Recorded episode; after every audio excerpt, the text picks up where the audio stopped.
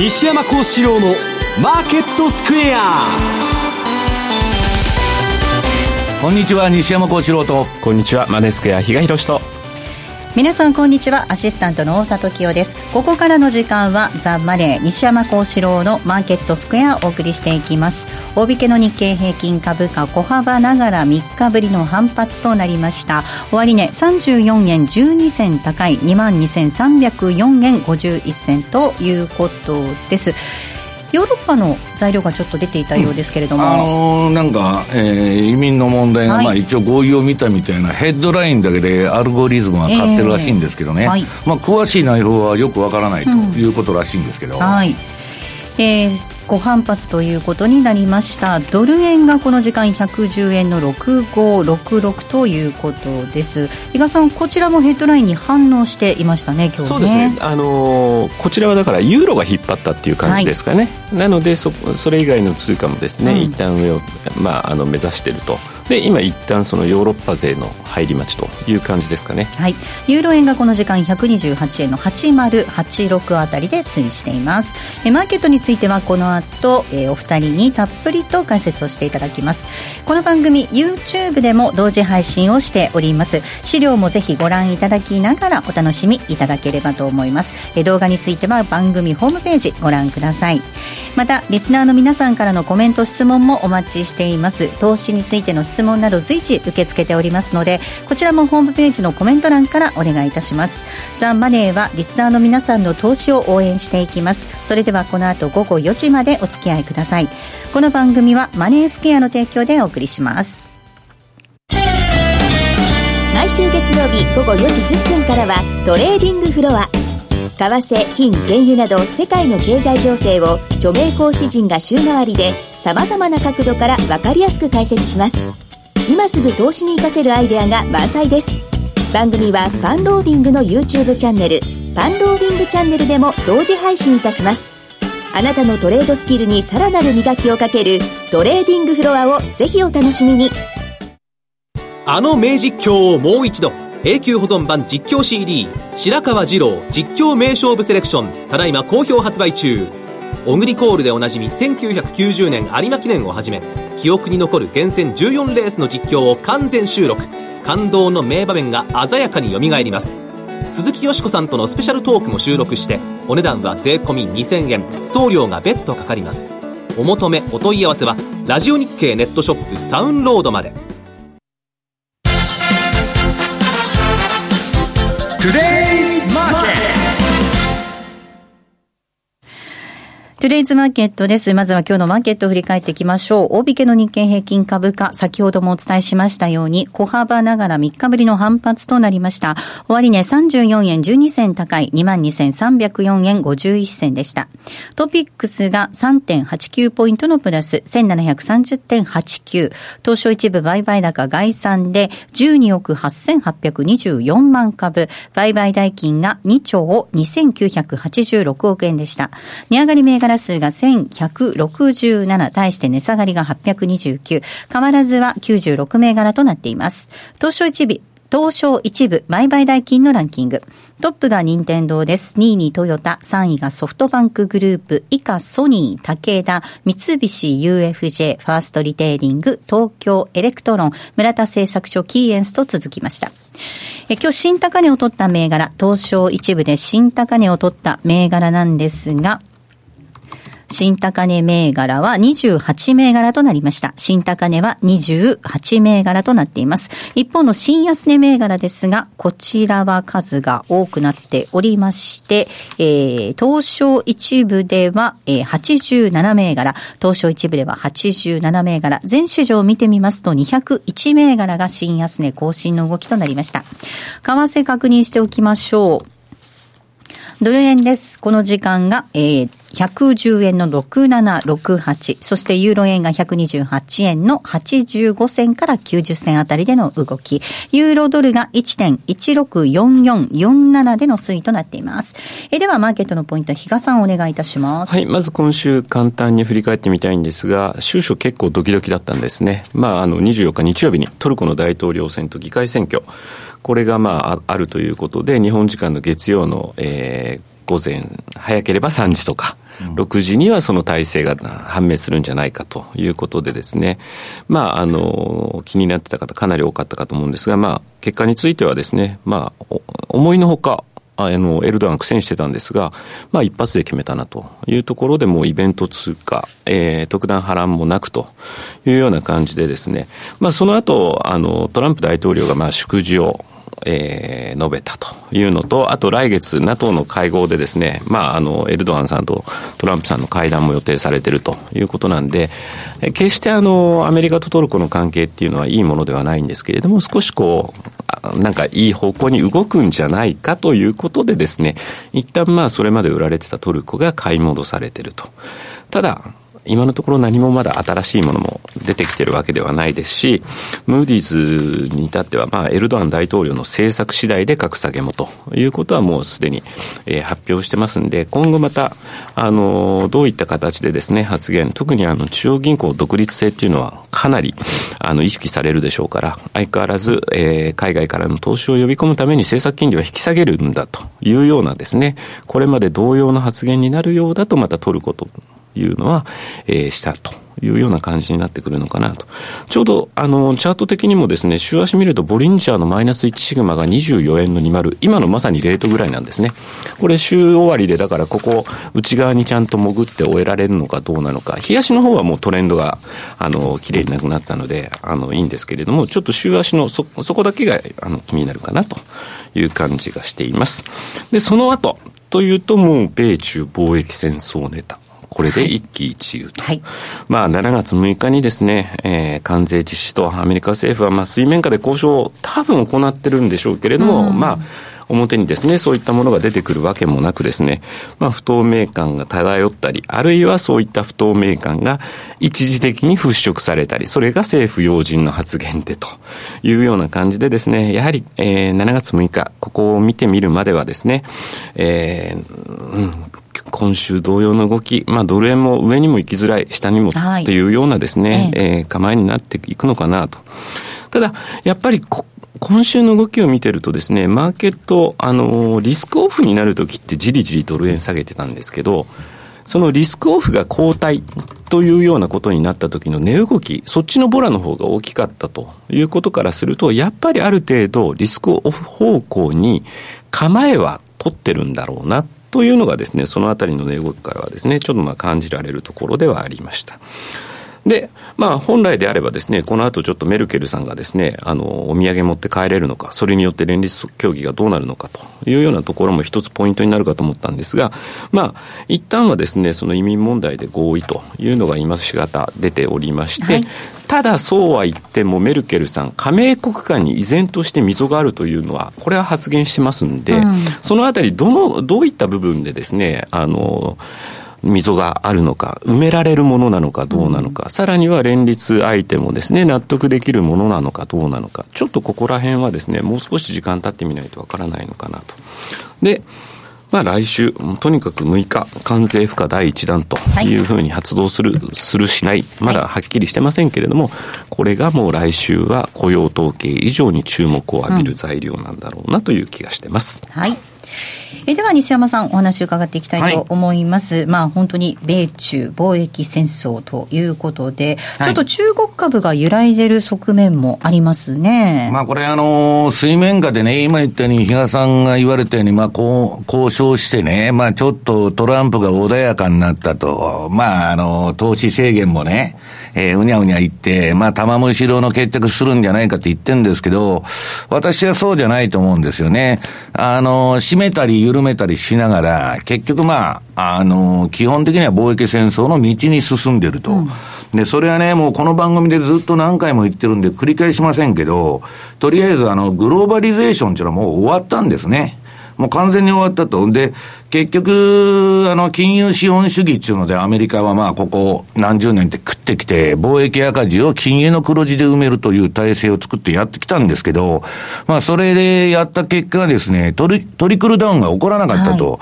えー、金持ちが栄えると貧乏人も、えー、金持ちになると。で、そんなことどこの国でも起こってないわけです。それで9位やってたわけですけど、まあ、見事に失敗に終わったと。うん、で、その結果もたらされたものが貧富の差の拡大であると。はい、で、この貧富の差の拡大っていうのはもう数パーセントの金持ちと、あと残り貧乏人っていう構図ですから、当然政治はひっくり返っちゃう。マジョリティが貧乏人なんですから。だからトランプが大統領になったって。そうでなかったらヒラリー・クリントンがなってんだと。でね、アメリカもね、えー、これまではあの、巨大な軍事力を担保に、世界中に製造業が生産ラインを伸ばしまして、それでグローバル経済っていうのをやっとったんですけど、結局ですね、えー、どこも賃金も上がって、えー、先進国にキャッチアップする中ですね、もうもう中国とかも準権費が上がっちゃってますから、フロンティアがなくなっちゃった。だからもう今までみたいに軍事費に、あの、金かけてですね、世界対、あの、展開してる理由がなくなっちゃった。で、今や世界規模でね、金儲けてるのは、あの、えー、アマゾンとかグーグルとかネット企業で、これはもう国家の枠を飛び越して全世界的にやってんですけど、今更車屋とかがね、世界中に出ていったって軍事力担保に、何の意味もないと。そういう世の中になっちゃって、アメリカいわばもう撤収してるんですね、世界から。だからそういう構図になったのと、もう一つは、はいこれあの、アメリカでシエルオイルが湧いちゃってですね、これまで重要な拠点だった中東、ここのですね、要するにまあサウジですけど、言うなれば、サウジもどうでもよくなったと。で、サウジがもういらんようになれば、イスラエルもどうでもいいと。で、イランに対しても強行んでると。で、まあ、と、にかく世界からですね、引き上げていく中で、こういう問題が起こってるのは、まあ、歴史の必然として起こってると。で、まあ、えー、っと、ここのところ、あの、中国が、えっと、この貿易戦争の煽りを受けてですね、おかしくなってんじゃないかと。はい、経済もですね、うん、えー、統計もなんかおかしいと、いろんなことが言われてるんですけど、まあ、チャート見てもらいますとね、えー、っと、上海総合、うん、指数ですね、はい。上海株の方がもう売りトレンドが発生して、まあ、めちゃくちゃな下げ相場を展開してると。今年の1月29の高値から昨日の安値までで22%ぐらい下げてたって感じですかね。はい、だからもうこれ株はダメだと。で、もう一つは人民元相場。これが、えー、人民元安になってると、ドルが上がってるんです。でね、なんかおかしな報道があってね、まあ運用者みんな見てて、いや、中国は人民元高になんかあの、設定してるから、これは通貨誘導してないみたいな報道も出てんですけど、連日人民元安誘導しとるんです。だからもう中国も、えー、この貿易戦争の中でですね、通貨安戦略を取ってると。で、それが、まあ我々 FX やってる中でアジア通貨にも効いてくるだろうというのが今の図式なんですね。で、どっちにしても、うん、中国経済がなんかおかしいぞと。まあ、この二つの人民元とね、その上海株のチャート見ただけでもわかるわけですよ。はい、で、その結果、今、為替市場で何が起こってるかというとね、ニュージーランドもちょっと金利上げとるようなこと上げるようなこと言っとっても、何もかか聞かない。どっちもなんです。うん、上げるかもしれない、下げるかもしれない。っていうのが声明文です、はい、今。声明文なんですけど、まあ要するに世界的にね、引き、もう QE が終わって引き締めになる中で、そういうとこも本当は利上げに行かないとおかしいんですけど、あのー中国経済が悪いから、オセアニアは買えないという方が強くなってるんですね。うん、今、このニュージーランドドルのですね、はい、えー、冷やしと4時間足のチャートを持ってきたんですけど、はい、冷やし4時間足。まず冷やしから見ていきましょうか。はいこれも売りトレンドがまた発生しちゃってですね、うん、この前、まあ相当な売りトレンド相場やりましたんで、ちょっとぐらい戻すかなと思ったら、まあほんのわずか戻した程度で、また売りトレンドと。で、これはですね、投機筋はもうこういう形になると傘にかかって攻めてくるんですね。うん、この4時間足なんていうのもですね、もう売りトレンドの連発ですね。はい、これは別にね、為替なんか上がっても下がってもどっちでもいいわけですから、まあトレンドフォロワーとしては、最高の相場今やっとるわけです。このオセアニア通貨は。で、えー、次にユーロ。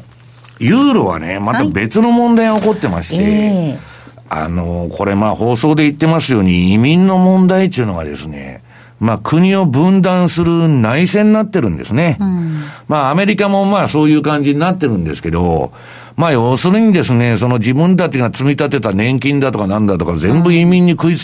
潰されちゃうと、もう北欧でさえですね、あの寛容な北洋で、北欧でさえですね、はいえー、そういう感じになってると。で、今まではね、まあ、外国人留学生にも奨学金出すとかね、無料だとかそういうこともやっとった国でも、そうでしたよね。えー、もうだんだんやばくなってきてる。で、これは失業の輸出やっとるんですね、早い話が。まあ、ドイツでもトルコ人で溢れてると。うんで、でこれが大きな問題になって、まあまだ今景気がいいって言われてるっちゃいいんですけど、これで不景気になったらですね、まあそこラジオでいつもの話なんですけど、暴動が起こってですね、えー、とんでもないことになると。で、それでメルケルの、えー、政権の屋台骨が揺らいできたと、うん、いうことが今焦点になってたんですけど、えー、っと、今、今日、あの、その、一応、なん、あの、移民の件でね、はい、まあ、基本合意みたいなヘッドラインが出ましたんで、うん、要請が立ってね、やや買いトレンドが発生しそうになっとるんですけど、えー、これもなんかよくわからない。動きで、今、あの、チャート、冷やしユーロの見てもらいますと。はい、ユーロドルの冷やし見ていきましょう。これもう完全に標準偏差と ADX が下がってギザギザ調整相場やっとると、もう教科書通りの動きなんですけど、はい、まあ、ここから、えー、メルケルのその合意を受けてですよ、買いトレンドが出るかどうかっていうのは、まあ、ここ2、3日の動き見て判断したいっていうのが、うん、まあ、投機筋のあれです。で、次はポンドの方はですね、はい、ブレイクジットが、これちょっとハードランディングするんじゃないかという観測がにわかに高まってきまして、これはまた売りトレンド相場が発生しかけとるんですね。今黄色くなってますけど、チャートが。はい、冷やしで。だからまあ、ちょっとですね、各通貨、まあ割とまちまちみたいなですね。で、ドル円はどっちつかずの相場をずっとやってる。結局だからあれですよね、これ、回り回ってドル買いにつながるし、うん、で、リスクオフの動きがあると、円買いも同居してる、うん、そうすると、やはりボラはドル円って出てこない、どちらかというと、クロス円の方が下を試すっていう、うん、そういう動きになりますよね。ね。はい、だから、それはもう、そのクロス円相場ということを言えば、まあ、株が下がるとまずいということなんですね。で、まあ、ここのところね、いろんな話があって、私もまあ、証券会社の人とか、新聞社の人とか、いろんな人に会って、いろんな話を聞いてるんですけど、まあちょっとですね、あのー、去年かなりビットコインがバブルしたと。まあいろんな全セクターバブルなんですけどね。えー、去年の相場は。で、えー、っと、これちょっと考えないといけないのはね、先ほどブルームバーグの記事に出てたんですけど、日本円で、もうあの QE アメリカやめてるし、で、ヨーロッパも縮小と。で、日本の方もステルス QE になってると。国債の帰りが減ってると。いう中で、うん、150兆円減ると。いう話で、流動性はだんだんだんだん絞られてきてるわけです。で、それが顕在化するにはね、まだ6か、6ヶ月、半年から8ヶ月かかるとか言って観測記事が出てるんですけど、まあ、だんだん蛇口が閉まってきてるのは確かです。で、このビットコインなんですけど、これまあちょっとなんかあのー、本当富士山じゃないけど山のようなチャートになってましてですね、ええー、まあ天井打った後はダラダラダラダラ下げとるんですけど、えー、最近、世界的に規制が、すごく強まってきてます。うん、で、まあ、これがね、バブルの、まあ、その先行のインディケーターでないかっていう説も、まあ、ジェフリー・ガンドラックから何から言っとるわけですけど、まあ、日本人のシェアが5割超えてると、今、ビットコインのね。まあ、売買自体は落ちてるんですけど、で、まあ、その金融庁からいろんなところの締め付けがきつくなってですね、うんまあどうもこちらの方もですね、ちょっとバブル相場がしぼんじゃってるということなんです。だから、全体的にね、これ見ると、みんなリスクオフの方向にね、じわーっとですよ。揺り戻しはあるんですけど、戻した後はまた売られるみたいな、ちょっと流れになってきてんじゃないかなと。で、唯一、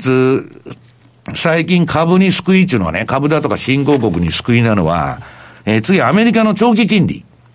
この10年債の金利がですね、えー、上がらなくなっちゃった。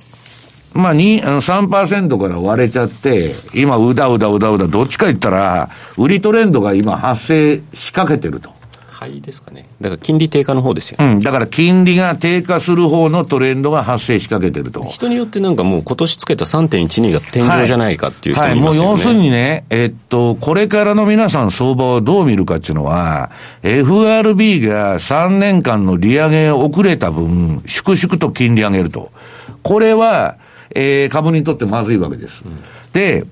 もう100ヶ月もね、景気が拡大してから慌てて金利上げてんで、遅きに失しとると。もう景気は実はね、えー、これから後退に向かうと。で、その時に金利上げるなんていうのはね、えー、おかしいということでもうやめろって言ってるわけです。で、今ね、長短スプレッドがまあ2年10年とか、えー、0.3%しかもう利ザヤがないと。だからもう金融機関もこれで食っていけないし、えー、ブラードさんなんかはですね、セントルイス連銀の、もう金利上げるなと。逆イールドっていうのはね、不景気のまあ象徴で良くないと言っとるわけです。で、このところちょっと持ち直してるのが、えー、次、ドル、トルコリラのチャート。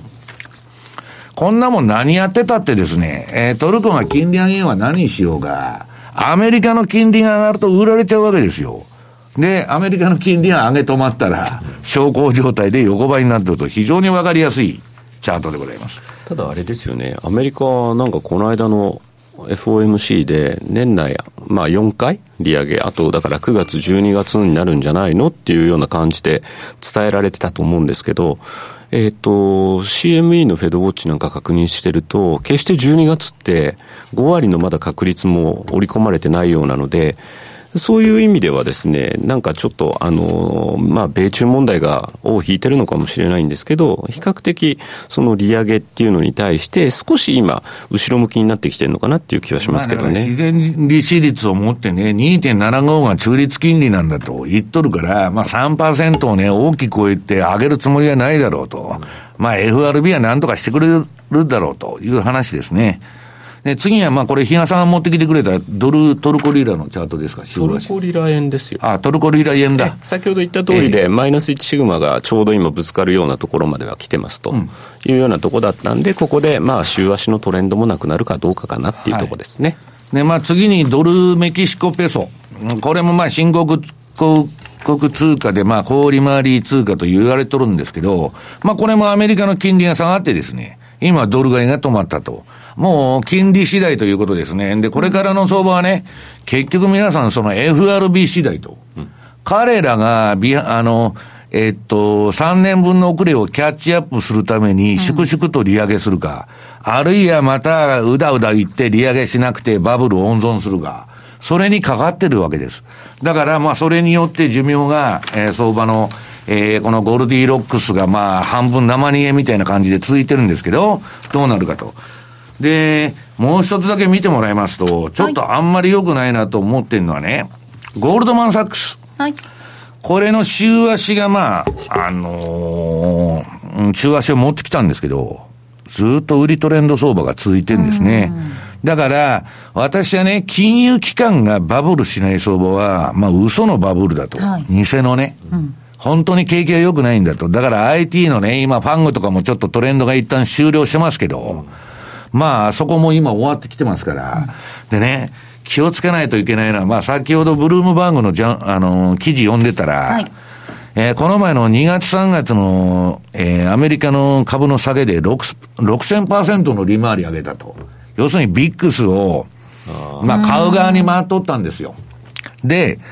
それがまた今ね、なんか仕掛けようとしてるみたいな記事が出てんですけど、まあこの放送でここ数週間言ってます、ボラテリティジャンプですね。まあ夏枯れ相場になる中で、まあそういうことをね、一発仕掛けてやれと狙っとるファンでは非常に多いということでですね、まあ決して今、えー、総楽観の相場ではないという認識だけは持っといた方がいいんじゃないかなというふうに思ってるんですけど。ここまではテレスマーケットをお送りしました。こんにちは。レイモン・メリマンです。新刊 CD 音声ダウンロードメリマンスペシャル2018年後半を読むは好評発売中。日米株式ドルユーロの年前半最安値を14変化日で的中させたレイモンド・メリマン氏が先生学と独自のサイクル理論で年後半のマーケット世界情勢をズバリ予測価格は税送料別で6000円お申し込みはインターネットまたは0335954730ラジオ日経まで毎週月曜夕方4時からは毎度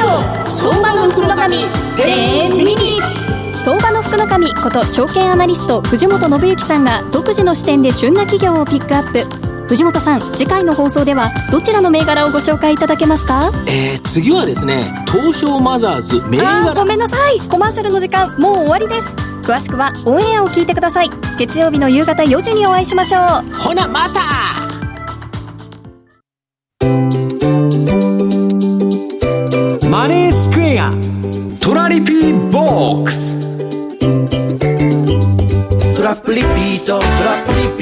僕の中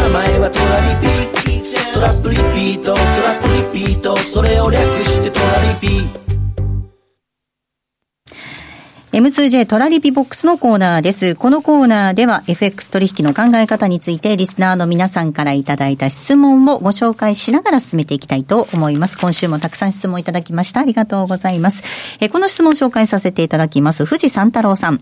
ドル円の冷やしチャートですが、どんどん先端に向かって鋭角になっていく三角持ち合いを今年の2月に一旦104円方向に下抜けしました。現在三角持ち合いに戻ろうとする動きになっています。ます。離れた方向にトレンドが発生しやすいと聞いていますが、ドル円の上値は重たく、かといって下値109円半ばも硬いです。えー、トランプ大統領の中間選挙、秋には控えています。安倍総理の自民党内での党首を決める選挙もあります。いずれにしろ、離れた方向についていこうと思っていますが、次のマーケットテーマ、ドルと円になってくるんでしょうか？という質問です。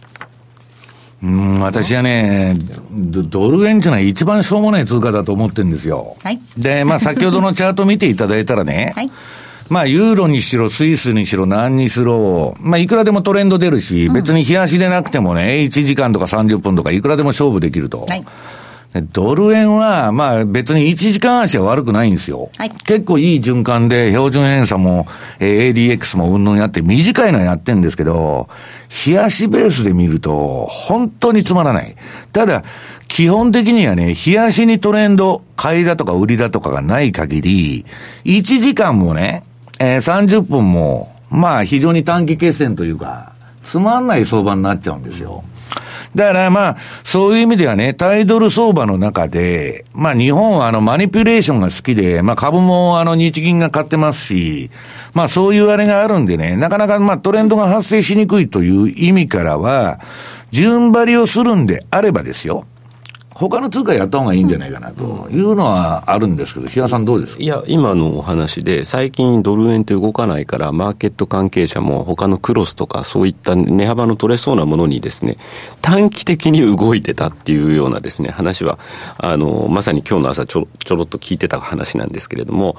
まあ、あの、さっきも言った通りで、結局のところ、ドルと円が同じ方向に動いてる時って、ボラがやっぱ低下しがち。それだったら他のクロスがっていうようなところの方が、やっぱりあの、値幅を狙うっていう意味ではですね、いいのかなと。で、あと、この方、あの、マーケットテーマはというお話だったんですが、これ、まだ何も変わってないと思うんですね。年頭から、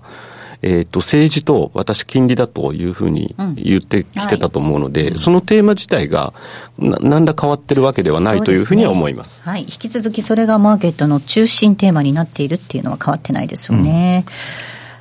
よろしいですか？はい。はい。はい。付け加えることございませんか、はいはい、えー、ではですね、ここでセミナーのご案内をさせていただきたいと思います。大阪で比嘉さん7月に開催予定ということですね。はい。えー、7月えー、14日ですかね、はい、えー、ヒルトンプラザウエストオフィスタワー8階、えっとですね、はい、これまでですね、あの、確か会場のことを、ええ。ー、っと、別の言い方で確かご紹介をさせていただいてたかと思うんですが、多分なんか大阪の人に言わせると、はい、ヒルトンプラザウエストオフィスタワーの方がですね、第二吉本ビルディングよりですね、わかりやすい。馴染みがあると、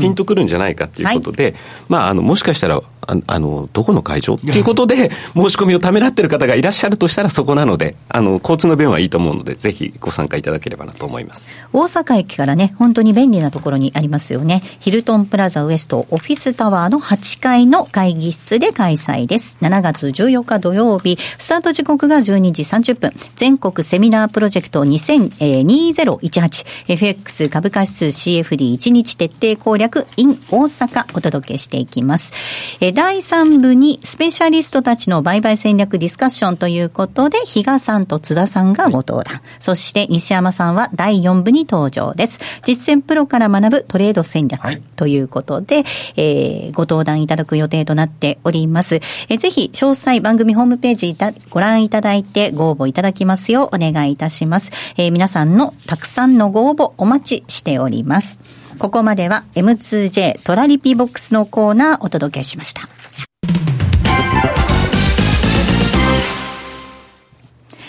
オリジナル注文トラリピでおなじみ、そして当番組リスナーの皆さんには馴染み深い FX 会社、マネースクエアでは現在、新規講座開設キャンペーンを実施しています。9月30日までに新規講座を開設し、10月31日までにキャンペーンへのエントリーと入金が完了した方には、漏れなく書籍、実践 FX トラリピの教科書をプレゼントいたします。さらに10月31日までの期間に取引をされ、新規売買が50万通貨以上成立しますと、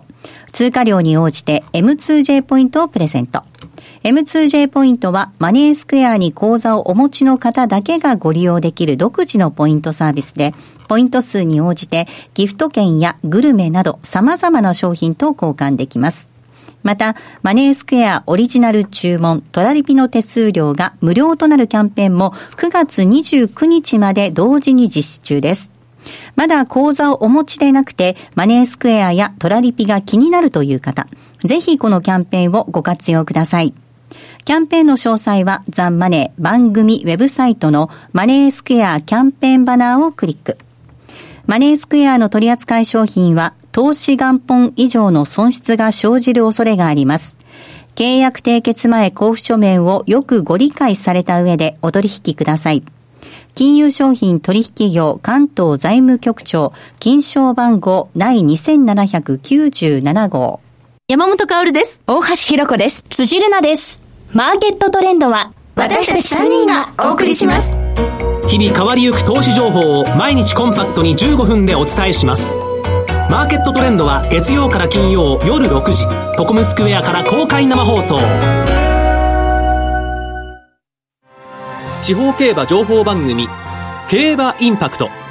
交流重賞の実況録音や各地で行われた主要レースの結果など全国の地方競馬の情報を15分にまとめてお伝えしています。ラジオ日経第1第2で競馬中継終了後の夕方4時45分から放送です。皆さんトレード大好き大橋ひろ子です。トレード三昧の日々ですがトレードだけではボラタイルな日々不安定です。この番組ではマネーの基礎知識も学べるということで私もワクワクしています。北野誠のとことん投資やりまっせは毎週水曜日夜10時30分から。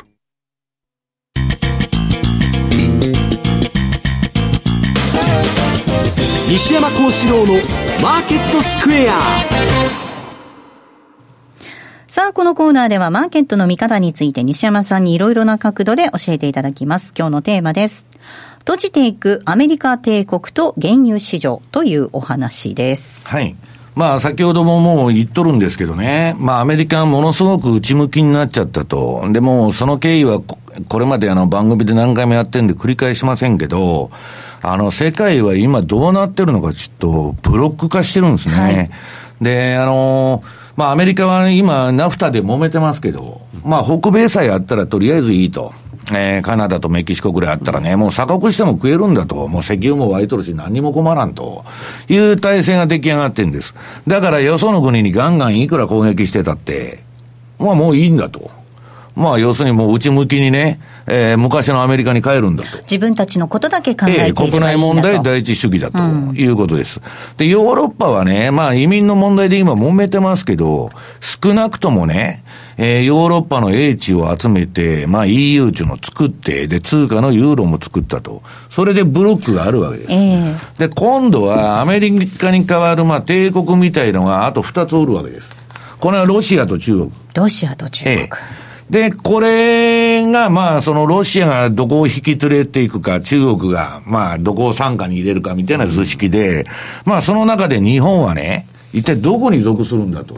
いうブロック化になってくると非常に厳しい。だから TPP やりたいとかいうのは、できるだけ皆さんと一緒に合議制でなんか交渉してですね、ええー、まあなんとか助かろうという意図が見えるんですけど、今のトランプのね、姿勢から言ったら、まず貿易戦争でこれブラフかけてるんですよ。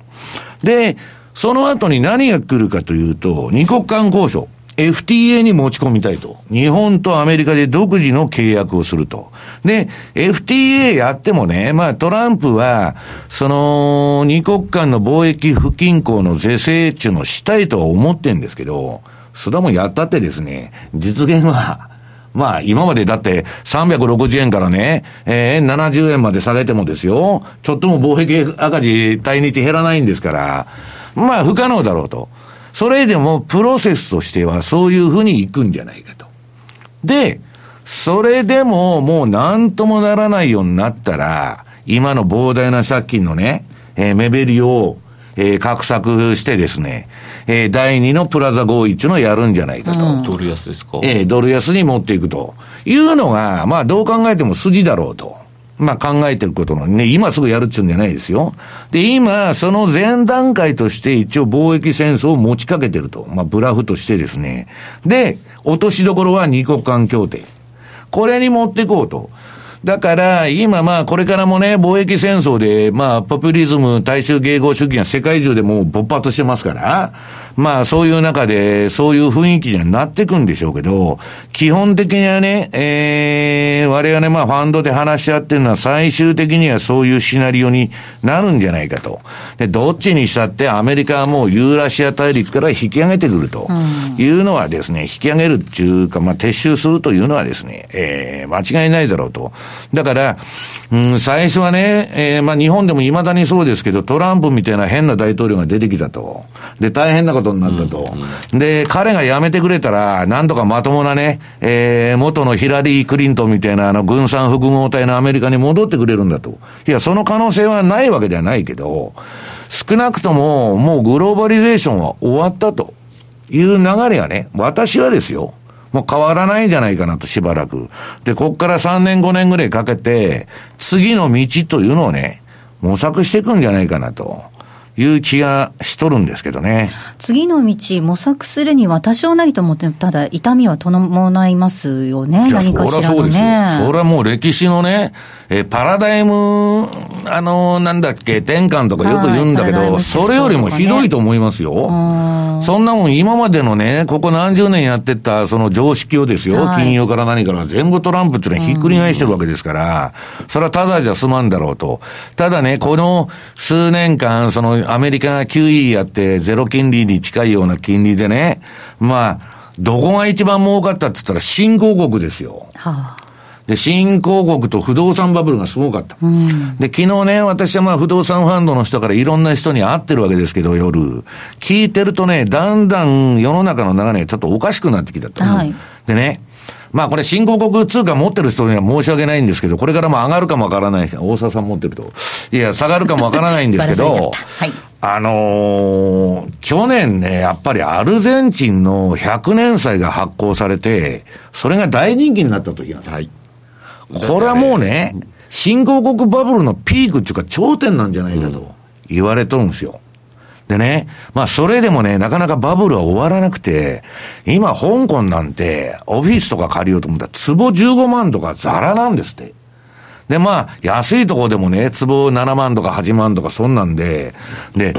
こんな高い、あの、経費っていうか、その、あれでやって、何の商売やったら儲かるんだっていうふうになっちゃうわけです。もう日本の80年代後半とか90年代の初めと同じような感じになってるということなんです。で、それでも、まあ一部中国人が買ったりですね、とにかく国から何かあった時に、ヘッジのために、その物件を持ちたいと、日本でも香港でも何でもいいと。で、香港人とか台湾人は今度は日本に持ちたいという人がいてですね、まあそういう需給があって、なかなか下がりはしないんですけど、ちょっとね、あのー、本当に新興国バブルっていうのは、アルゼンチンの100年債発行っていうのはね、うん、あのアルゼンチン単語のアルアルゼンチンですよ。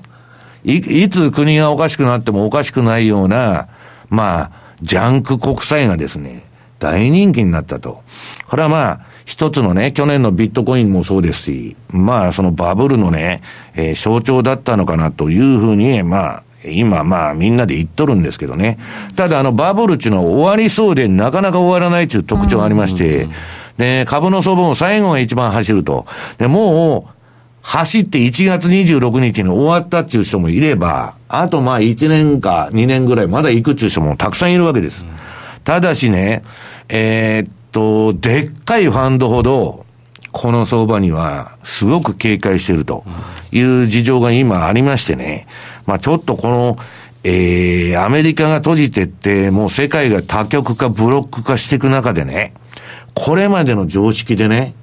相場値のやっとったら、ちょっとまずいんじゃないかなというような声もね、えー、パラパラ、まあ、昨日あたり、まあ、あの、会議やって出てたんですけど、で、えー、っと、ちょっと原油が上がってるんで、はい、これどうなんだと。うん、で、原油上がっちゃうとまたこれコスポ、ココストプッシュしてインフレの要因になるから、うんまあ、本当にいいことじゃないんですけど、まあ結局ね、トランプがイランから石油買うなと。もう同盟国から世界中に呼びかけとるわけですよ。だってあの前に、オペック総会の前に、高すぎるんだからなんとかせえって言ってて。彼はね、原油が上がると今あのガソリン代が3ドル超えてますんで、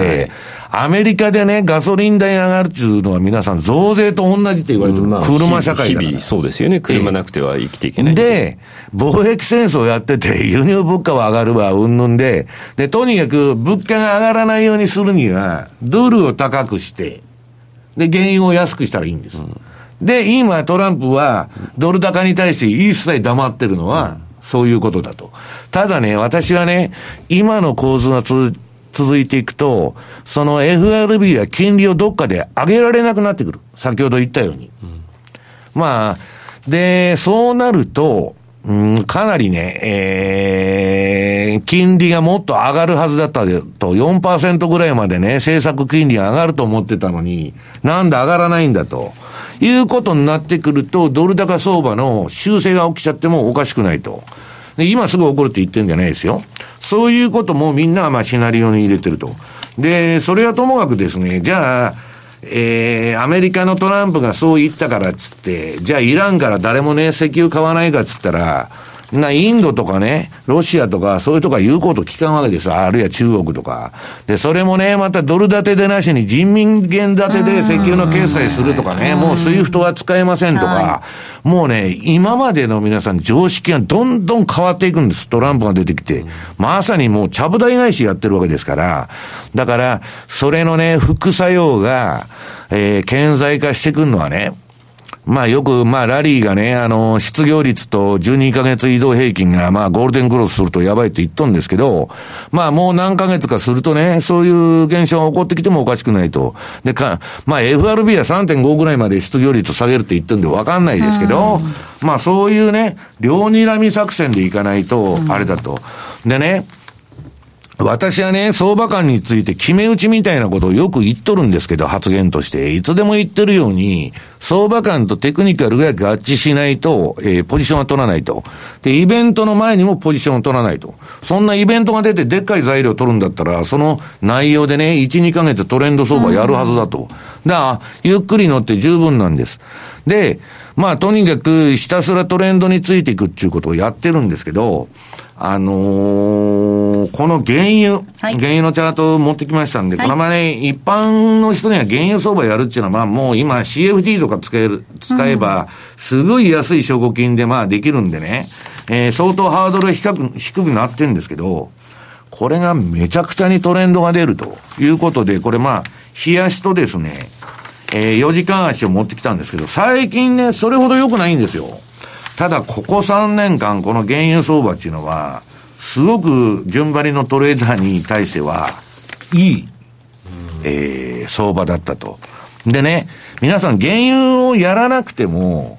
原油の相場っていうのはやっぱ見とかないとダメなんです。これによってもインフレ指標ですから、ね、ドルもね、影響を受けると。で、もう一つはね、えっと、シカゴの商品いろいろなら、あの、眺めてると面白いんですけど、木材先物っていうのはある。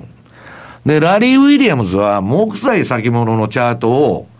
先にずらすんです。で、日経平均の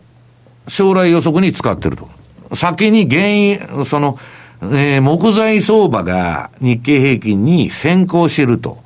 いうね、えー、やり方をやってて、私の周りの投資家でもその手法をね、えー、二つのチャート並べてずらしてやってる人は、まあ何人か、私はやってませんけど、はい、いるんですけどね。うん、まあそういう多市場を見るっていうのもね、じゃあドル円しかやってないから関係ないんだっていうことじゃなくて、そういう市場を複眼的に見ていくと、相場のストーリーが見えてきたり、うん、次の戦略だとか、仕掛ける商品っていうのは見えてくるという意味でね、やっぱりいろんな市場をえー、ウォッチしていくのが、あのー、いいんじゃないかなと。だからまあ、折に触れてね、この番組でもこれからそういうものをね、えー、紹介したいと思ってるんですけど、まあ、あのー、とにかく、トランプが大統領やってる限りはですね、まあ、何が起きてもおかしくないと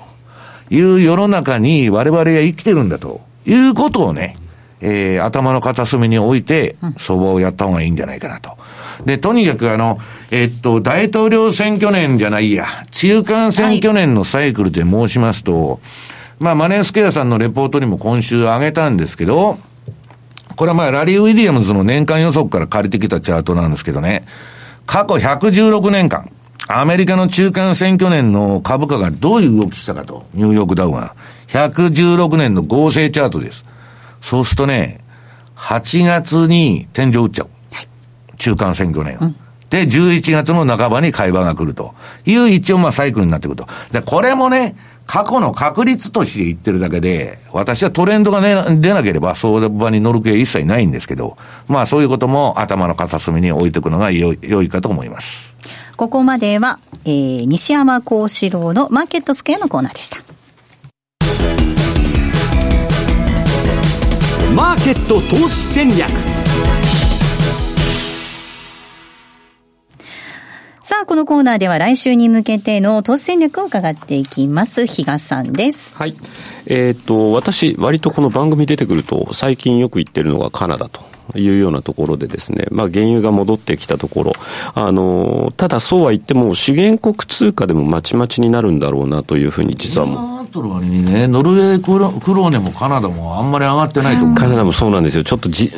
じっとね、待ってたところがあるんですが、うん、ただ、あの、同じ、先ほどお話あった通りで、5ドルなんかに比べれば、中国との影響を考えると、まだ、あの、ナフタのグループ、っていうところではですね、私カナダの方が、あの、面白いのかなと。で、えー、まあ、どちらかというと、5ドルとかニュージーランドドル円は売りトレンドがまだ続いているというのも事実で、一方で、えー、カナダドル円の方はですね、一旦、えー、売りトレンドが収束しているというところも、うん、まあ、少し期待を持って、また見守ってみたいなというふうに思ってるんですが、レンジ的には82円の50から84の50かな。で、これトラリピでいくんだったら、その利益幅を考えて上の部分だけけは考えていただきたい。その利益幅をまあ30銭で取るんであれば84の70。85ってどうしても抵抗になってきてるので、あの、その手前で抑えるというところ、50銭取るんであれば84の50というような感じでですね、まああの上限だけをですね、あの、変えて、あの、このレンジなでの動きになるんじゃないかなというふうには思ってます。これクロス線の方がいいわけですよね。はい。えー、ドルカナダは若干まだね、売りのトレンドになってるはずなので。で、ただですね、あの、今日出てくる前にちょっと拾ったニュースとしては、はい、カナダ国内の鉄鋼アルミ業界を支援やと、アメリカの、あの、完全に対抗するためにですね、政府が動き出すと。助成金出すっちゅうんですか？まあまあ、またそういう話なんですけどね。日本の得意技じゃないですか、それ。そういうのもありましたんでね、少しちょっとまたここからは、あの、切り返してくるのかなというふうには思ってます。はい。ここまでは、えー、投資戦略のコーナーお届けしました。最後に、えー、チャ、えー、為替。ちょっとレートだけ確認しておきたいと思います。ドル円がこの時間110円の5859です。そしてユーロ円が123円の6974ということでちょっと円高方向に動いてますかね、うん、ユーロドルが1.163540あたりでの動きとなっています。ではそろそろお別れの時間です。今日ここまでのお相手は西山幸四郎とマネースクエア比嘉宏と大里清でした。さようなら。この番組はマネースクエアの提供でお送りしました。